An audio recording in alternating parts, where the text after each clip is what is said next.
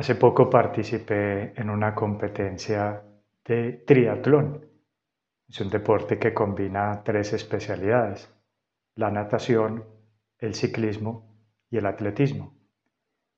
En esta ocasión, pues, el escenario era paradisíaco, unas islas que pertenecen a Colombia, pero están más cerca de Nicaragua, que se llama San Andrés, un conjunto de islas, la principal se llama así, San Andrés. La competencia iniciaba desde un islote cercano a esta gran isla denominado Yoniki. Desde ahí pues partía la competencia, 1500 metros nadando. Y fue una sensación maravillosa y a la vez un poquito desafiante. Nadar en ese mar un poquito agitado por las olas, el viento, la brisa era fuerte y mar bellísimo de distintos colores. Allí pues experimentaba emoción, también un poquito de, miedo, también incertidumbre porque bueno, si voy a lograrlo, voy a salir en el sitio que me he propuesto o en el sitio que era indicado para salir y después tomar la bicicleta y seguir con la competencia. Son preguntas que me hacía al iniciar.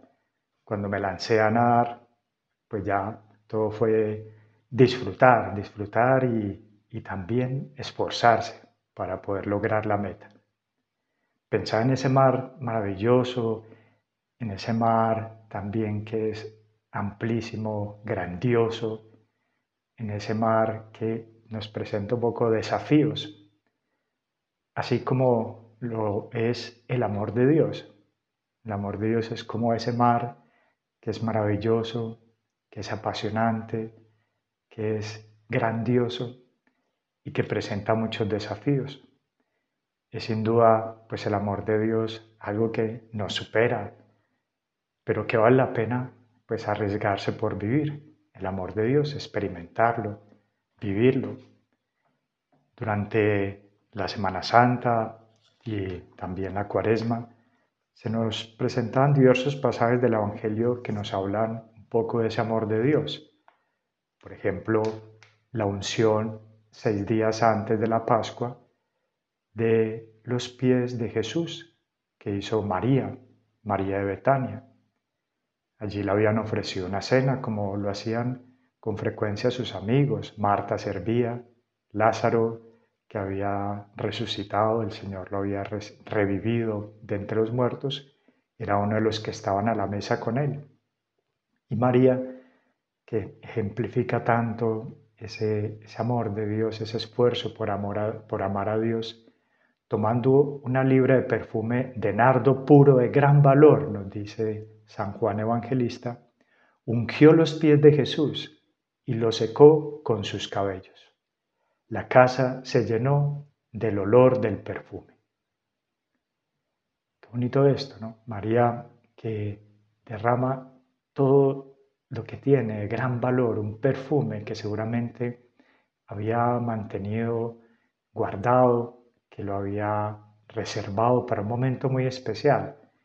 Y antes de la pasión de nuestro Señor, de ese amigo, de esa familia, de Jesús, ya intuyendo un poco también esos sucesos que iban a presentarse, María derrama ese perfume de gran valor. Se arriesga no tiene miedo al que dirán y derrama como todo su corazón allí también para enjugar los pies de Jesús y secárselos con sus cabellos. Y en otro momento también nos dice otra mujer, en este caso María Magdalena. A veces en algunas biografías se han tendido a, a identificar a estas dos mujeres, pero son dos mujeres distintas. María Magdalena también movida por ese amor de Dios, había acompañado a Jesús junto a la cruz y apenas despuntaban esos primeros momentos del día, el domingo, se fue corriendo al sepulcro, muy temprano. María Magdalena fue al sepulcro y vio removida la piedra del sepulcro.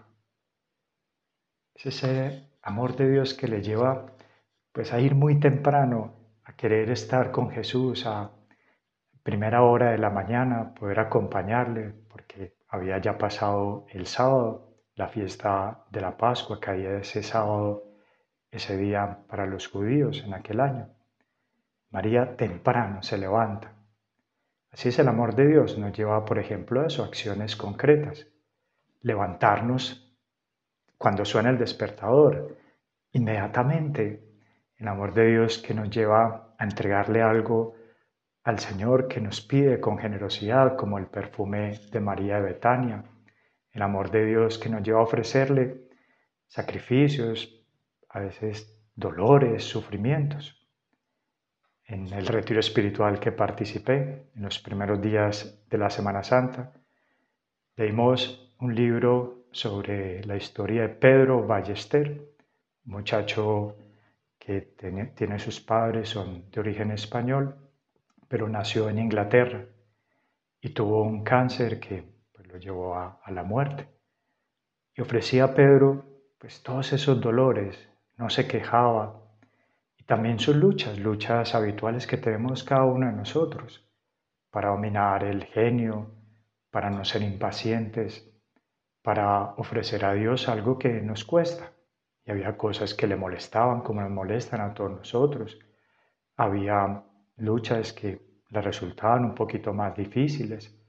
Pero Pedro estaba lleno de ese amor de Dios, como los santos, como tantos santos que a pesar de sus debilidades pues se han esforzado y han ofrecido a Dios pues aquello que les costaba más, como a veces en el mar, ¿no? decía al principio, pues nadar en el mar no es fácil, hay que hacer esfuerzo, pero es bonito ir mirando hacia la meta, sacar la cabeza y mirar hacia Jesús, que nos espera a la orilla y que nos dará la recompensa, el premio eterno, si somos fieles a ese amor de Dios. Que la Virgen María, la primera en el amor, nos ayude pues en este propósito de amar a Dios con todo nuestro corazón, con toda nuestra alma, con todas nuestras fuerzas y al prójimo como a nosotros mismos.